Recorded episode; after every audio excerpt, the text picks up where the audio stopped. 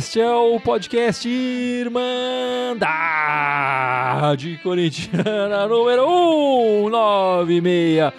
E são quatro anos de Irmandade, quatro anos de Irmandade Aê, Corintiana. parabéns, Estamos comemorando. Parabéns todos nós. Parabéns, parabéns, Irmandade. Aqui comigo, meu irmão Fábio, o genial Ícaro e o grandíssimo Gibson. Tudo bem? Obrigado pelo Salve, genial. salve. É o irmão Fábio Genial ou o Genial Ícaro? Ah, a Divide aí. Divide é, liberdade poética. Coloque a vírgula onde você quiser. exatamente. Eu exatamente. sempre ponho.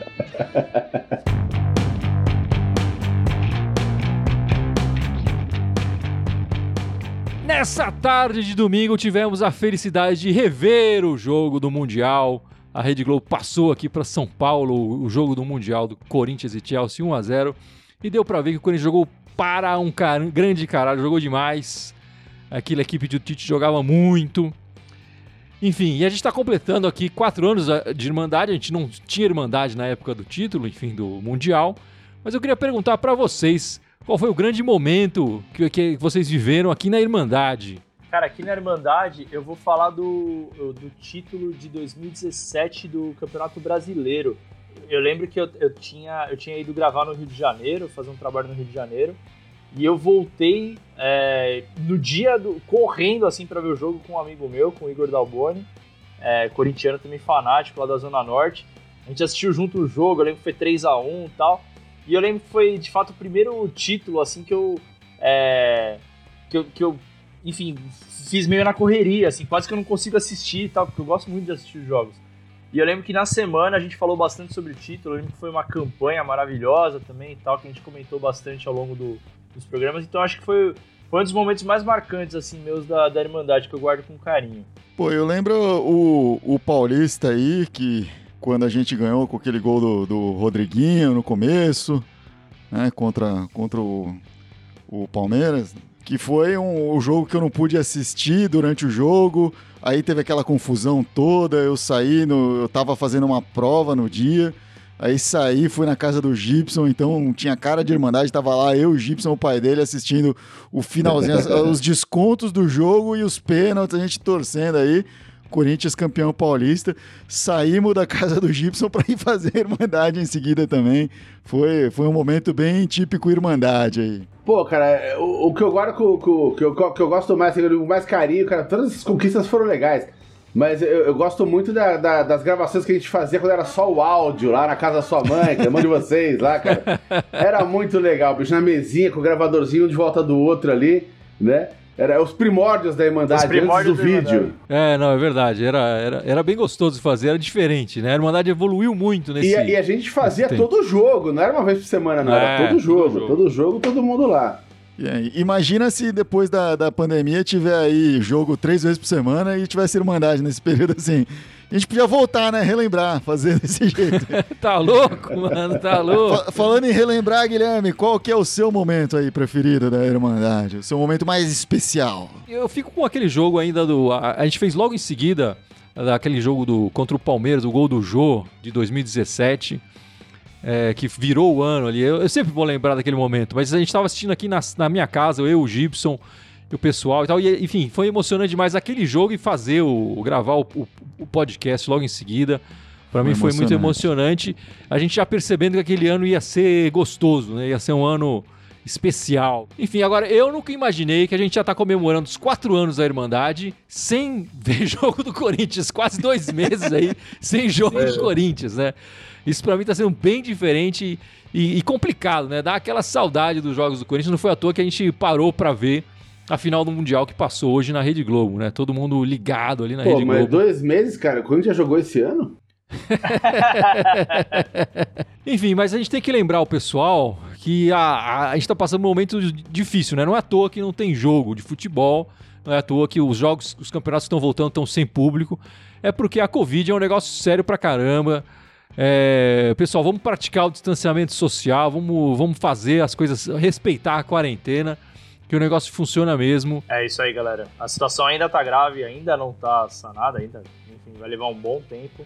Então a gente tem que pensar não só na gente, mas no próximo. É, não só tá grave, como tá piorando, né? A coisa tá bem feia, cara. Pô, quase mil pessoas morrendo por disso, não é brincadeira, não. Né? É, óbvio que, é, é óbvio que todo mundo, tem gente que não pode ficar em casa, cara, né? O, o pessoal sai, mas quem pode ficar em casa ajuda quem não pode ficar em casa também, né? Um protege o outro, né? Enfim, vamos receber agora o convidado especial nesses quatro Aê! anos. O Rui Jordan Saraiva está com a gente aqui. Aê, diretamente Aê, de Rui! Portugal! o Salve, português mais corintiano do mundo. O Rui, que é o nosso fã, acompanha o nosso trabalho faz tempo. E nada mais justo do que nesses quatro anos da Irmandade a gente receber o Rui Jordan, uma atração internacional aqui. Antes nada, muito obrigado pela sua participação. É um prazer conhecer você pessoalmente, aqui, pessoalmente, entre aspas, já que por vídeo só. Mas eu queria entender, o que, que levou você a ser corintiano em Portugal? Co- Como foi essa sua corintianização, assim? Bem, antes de mais, quero agradecer o vosso convite e dar os parabéns pelos quatro anos da Irmandade, que eu já sigo desde sempre, mais do que alguns brasileiros. Bem, a história que está do Corinthians. Havia um canal aqui em Portugal que passava alguns jogos do Brasileirão, quando eu era miúdo, e o primeiro passo para gostar foi por causa da, da Gaviões da Fiel. O espetáculo nas bancadas fez-me ficar apaixonado. Depois, alguns jogadores também que o Corinthians tinha, que eu me lembro do Marcelinho Carioca, baita jogador, Jogava me fez também gostar. E foi praticamente isso. E a história do Corinthians de ser parecida com o clube que eu sou em Portugal, que é o Benfica. São dois clubes que o, que o maior suporte é os adeptos, como a gente diz aqui. Vocês dizem torcedores, nós dizemos adeptos. Você já teve a oportunidade de assistir o Corinthians ao vivo num estádio? E se sim, como que foi isso? Já vi na Bahia, contra o Vitória da Bahia, na altura que o irmão do Edilson Capetinha faleceu, ele jogava pelo Vitória, eu estava de férias aí e fui assistir ao, ao jogo. Mas eu quero é ir ao Itaquera. Ah, E- tem que e conhecer como que Itaquera, foi o jogo tem aí? conhecer. Só valeu para a arquibancada, a festa na bancada, o jogo em si não foi. Eu também era, era não era, era novo, tinha os meus 19 anos para aí, na altura que eu tive. É, então foi ano passado isso, pô. Mas o meu sonho mesmo é ir eh, a São Paulo ver no Corinthians e no Tem Itaquera. que vir, tem que vir mesmo. Vem e a gente vai junto, hein? Quando você passar aqui, a gente junto, vai exato. junto. Avisa, avisa quando você vier pro Brasil que a gente vai junto. A gente leva a faixa da Irmandade Corintiana. Eu ando a combinar com um rapaz que ele também assiste à Irmandade, que é o Carlos. É ele quem eu tenho a agradecer das camisas que eu tenho do Corinthians, porque é ele quando vai visitar a família a São Paulo, eu peço e ele traz-me para mim. Legal. Que legal. Um abraço aí Legal, pro Carlos legal. também, que acompanha Sim. a gente, então. Não, legal, legal demais. E ajuda pra conseguir as camisetas, belas camisas que o, que o Rui ostenta. Aqui não é, aqui não é fácil para é ter. eh, Não. A da seleção brasileira há muito à venda em muitas lojas, mas dos clubes mesmo não se tem assim tanto. Agora do Corinthians fica mais difícil. Mesmo a loja do, a loja do Corinthians eu acho que devia de fazer algo no site que desse para mandar para fora do Brasil. Nem que metessem um pouco mais de dinheiro, uma taxa a cobrar. Eu achei que a Nike que ia conseguir vender umas camisetas dos Corinthians aí, mas pelo que eu entendi, então não tem, não é fácil encontrar. Não é fácil, não. Ainda agora eu também tenho a, a jaqueta das invasões, também foi o Carlos que me trouxe há pouco tempo. Rui, qual que é o seu jogo inesquecível do Corinthians? São todas as vitórias sobre o Palmeiras. Aí sim. Esse é corintiano de, de coração mesmo. Tenho amigos aqui que são palmeirenses e então para zoar eles é do melhor que há. Pô, antes de mais nada, enfim, obrigado pela sua, sua participação. Na verdade, sua participação é todo, todo, toda semana, né? Você sempre tá com a gente aí. E grande, e grande parte das vezes que você comenta, é, você mostra conhecer bastante sobre tática, você faz é, alguns comentários bem, bem legais né, sobre o time. Eu sou, vocês não sabem, mas eu falei com o Gibson, eu sou ligado ao desporto. Eu tenho curso de treinador, sou treinador também, Olha, que legal. Olha que beleza.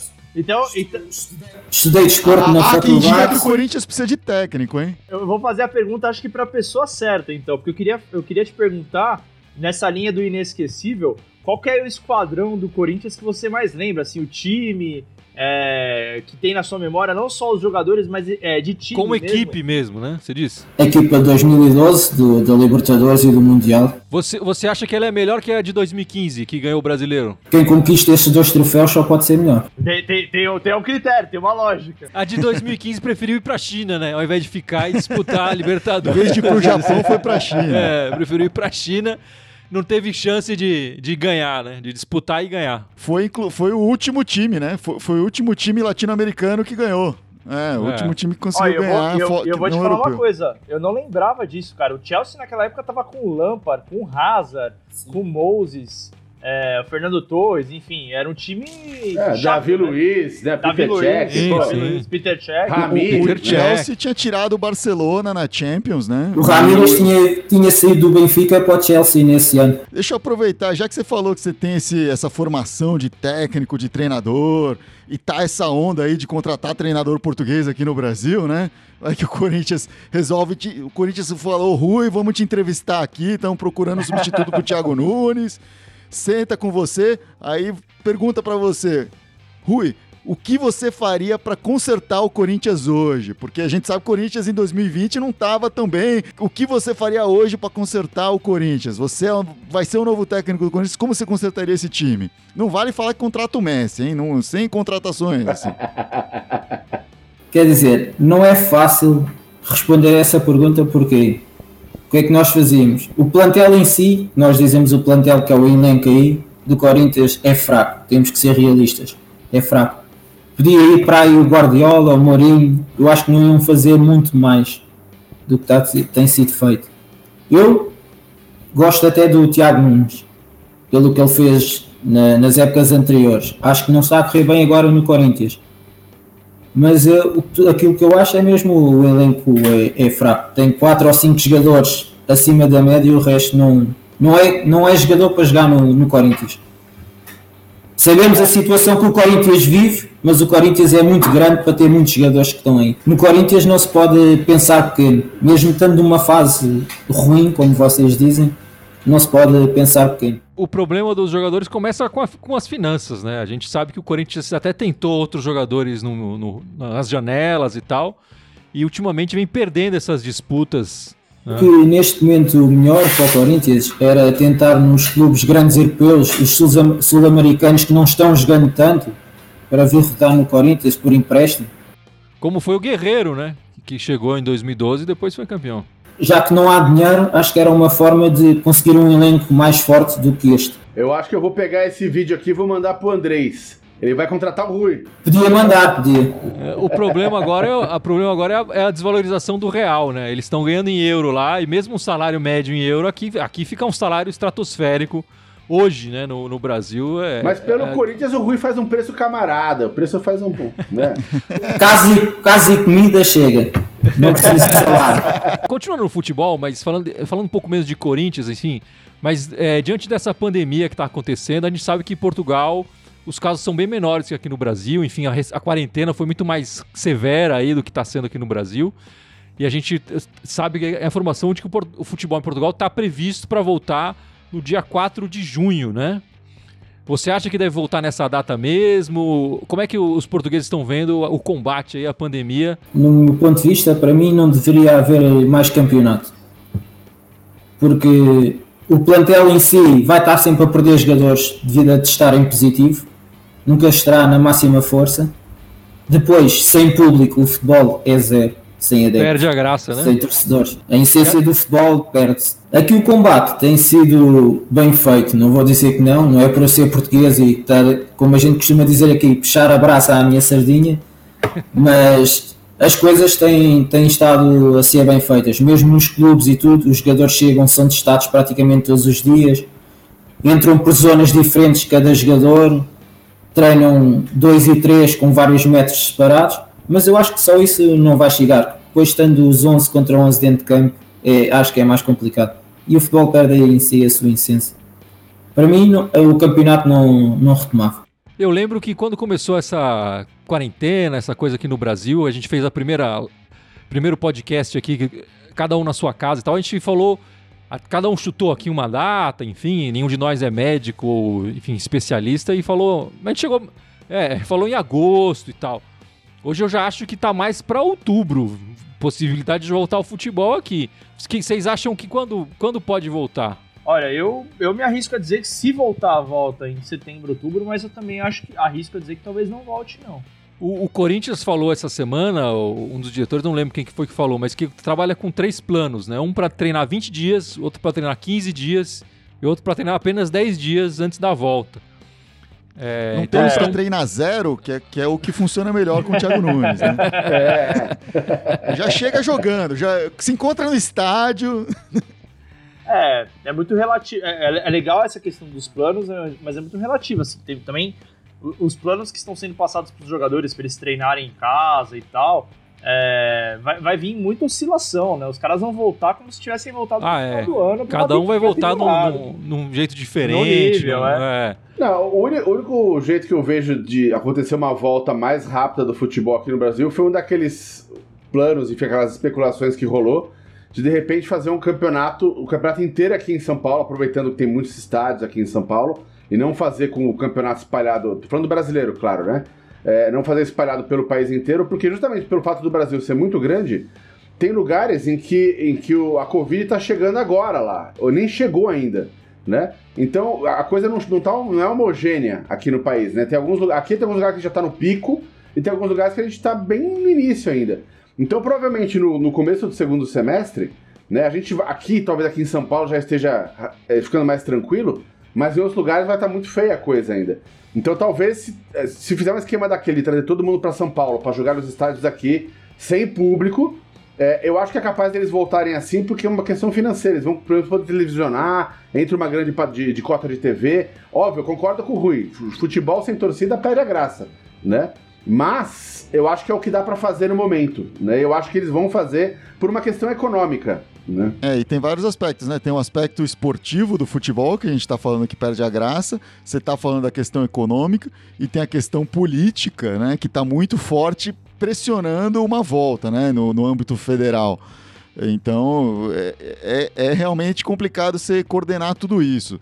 É, por isso que eu acho que em algum momento vai voltar esse ano, mas é difícil precisar onde, como, quando, e talvez até isso possibilite sim a volta de alguns regionais, né? Porque alguns estados podem acabar voltando antes com uma fórmula XYZ e conseguir terminar. Mas é, é- vai ser bem delicado. né? Uma coisa que o Gibson disse há pouco, e eu concordo, é o que estão a fazer cá em Portugal. Estão a fazer eh, restritos dos estádios. Nós, as equipas não vão jogar todas nos estádios. Vai ser só 6, 7 estádios e várias equipas vão jogar nos estádios com mais condições. Ah, tá. Equipas com estádios com menos condições não vão poder jogar no campo delas. Mas, Rui, é, eu queria deixar, fazer uma pergunta pra você. Você, é, enfim, mora em Portugal, mora em Lisboa, não é isso? Sim. E como é que você acompanha os jogos do Corinthians aí? Você pega um, link piratão? Você tem na TV a cabo aí o, o, o jogo? Eu cheguei a ter o PFC, só que depois o, PS, o PFC muitas vezes não, não passava aos jogos do Corinthians, então eu tirei. Então eu comecei num. eh, saquei o Mob Draw que a gente tem aqui e dá para ver o- os jogos. E você tira uma soneca antes, acorda, vê o jogo, depois vai dormir ou fica direto? Sei lá. Não, direto.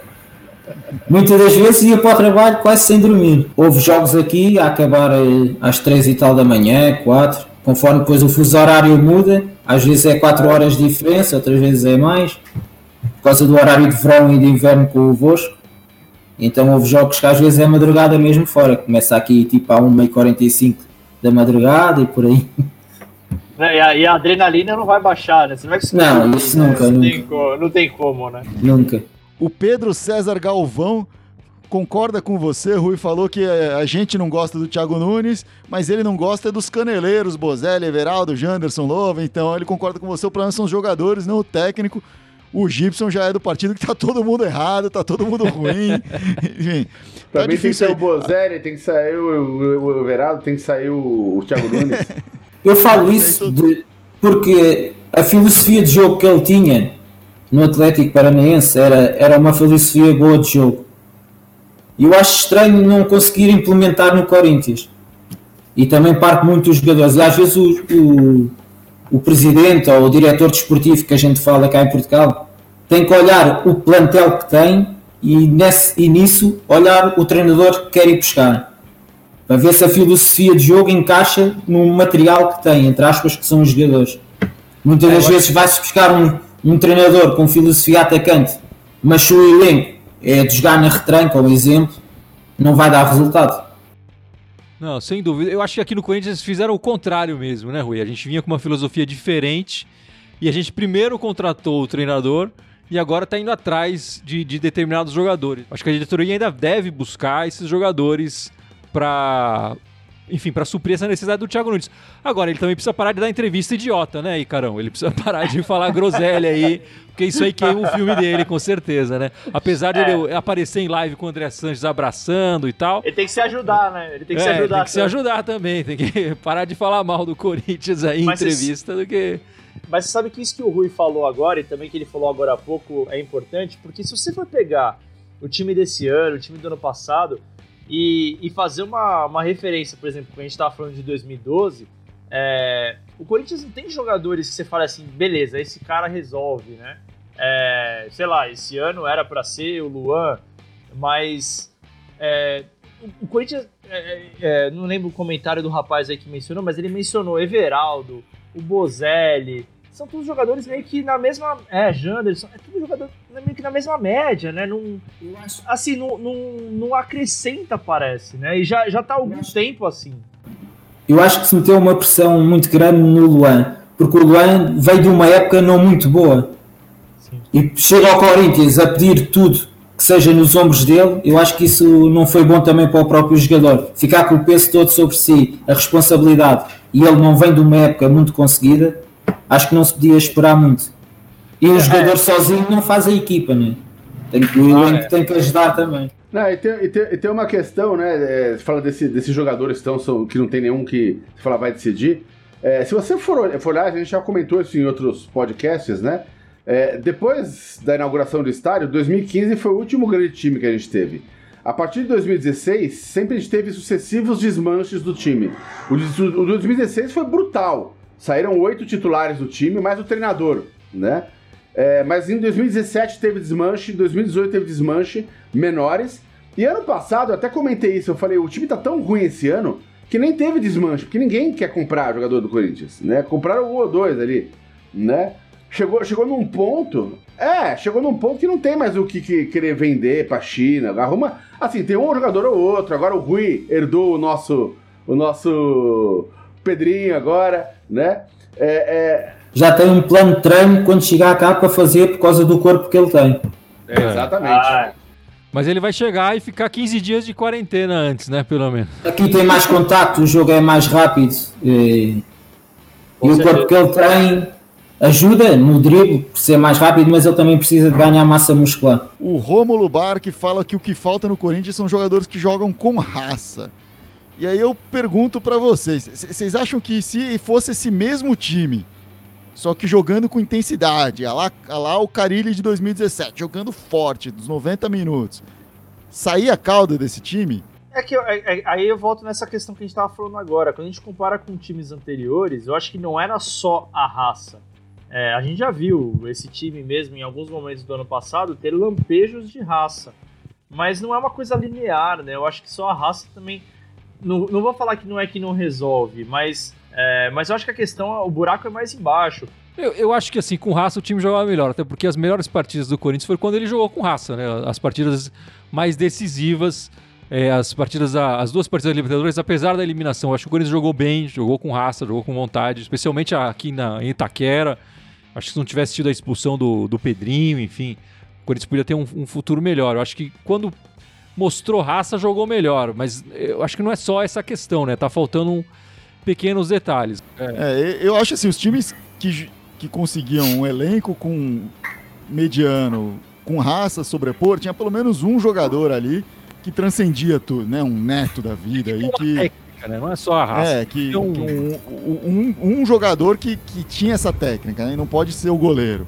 E, e, aí eu não sei se hoje tem esse jogador no time, né? A raça só em si não chega.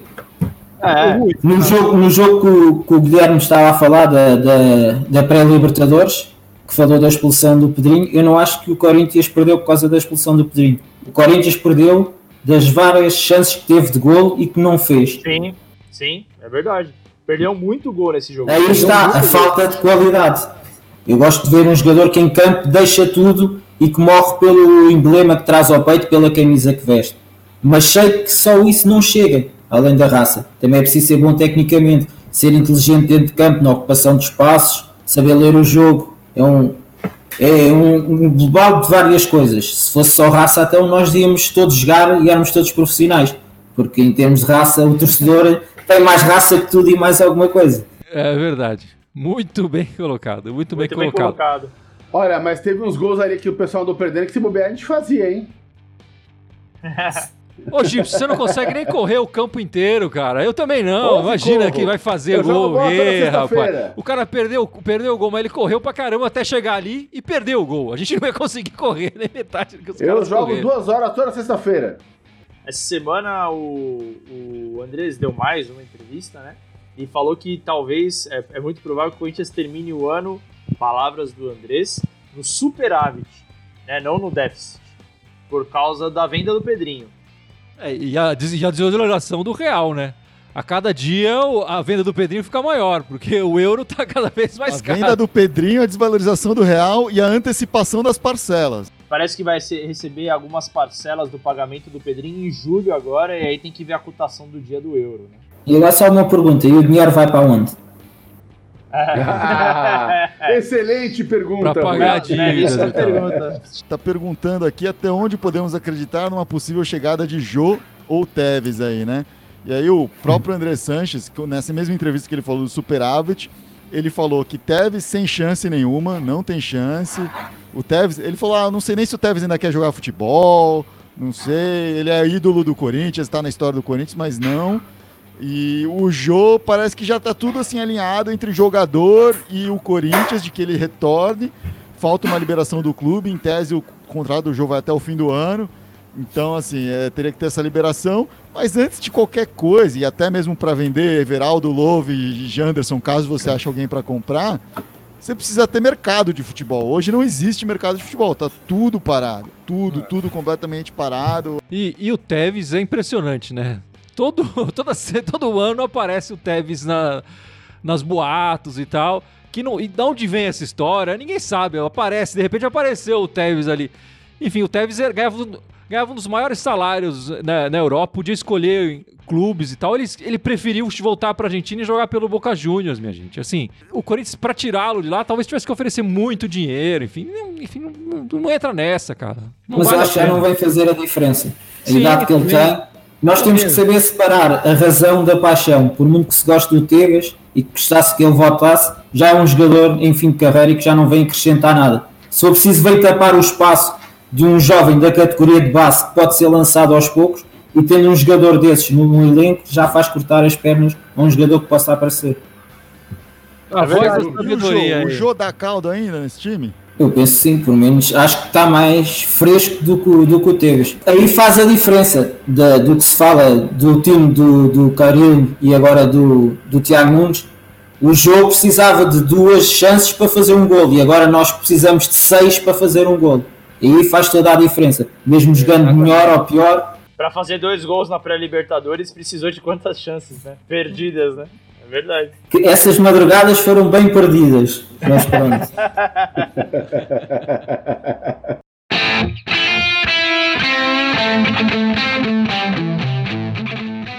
Bom, meus amigos, vamos terminando este podcast especial de 4 anos da Irmandade com um convidado mais do que especial do Rui Jordan aqui participando com a gente. Espero que seja a primeira de muitas participações do Rui aqui na Irmandade. Muito legal a sua participação, Rui. Muito obrigado. Continue assistindo a gente, continue acompanhando o Corinthians, continue sendo um apaixonado torcedor corintiano, né? E tá Sim, marcado a nossa ida aí no, no Arena Itaquera, hein? No Itaquerão. Vamos levar E também- o Rui are- no Itaquerão e sair e beber. E pra terminar esse podcast, o Rui Jordan vai lembrar as nossas redes sociais, né? Rui? Ele que assiste sempre. Só três. São oito, Assim ele são não oito. volta, hein? Só consigo três. O, o Gibson completa, o Gibson lá. Facebook, YouTube e Instagram. Aê, Depois tem. Ah, tem sei outro, SoundCloud. Isso. e- é? Eu vou Não. deixar no meio. Vamos lá, a gente ajuda, a gente ajuda. Deezer, Então, fora o, face, fora fora o Facebook, o, o Instagram, Twitter, é, tem SoundCloud, tem Spotify, tu- é, é, o iTunes, o, o Deezer. é, faltou algum que eu falei? Twitter, Pô, já tô- falou? O Twitter, é, o Twitter. É. Em todas elas é bom lembrar que a Irmandade Corintiana só no Twitter que é a Irmandade Timão. É isso aí, meus amigos. A Cristiane mandando parabéns pra gente pelos quatro anos. Aê. Muito obrigado. Valeu, Muito obrigado Cristiane, a todos que obrigado. não acompanham o nosso trabalho aí. A gente, novamente repito, não imaginava estar fazendo quatro anos de Irmandade sem futebol, sem o Corinthians. Ainda bem que hoje teve um Mundial passando lá na Globo pra gente lembrar. Que gostoso que é ver o nosso timão jogar. E a gente também não imaginava que a gente ia completar quatro anos com o Rui, o português, Ah, né? A isso nossa é, marca lá o exatamente. Rui. Que bom, obrigado. Demais, valeu demais. mesmo. Obrigado, eu, tenho a agradecer o vosso convite. a vocês. Até a semana que vem e vai Corinthians! Vai, Vai, Corinthians. Corinthians, vai, Valeu. Corinthians!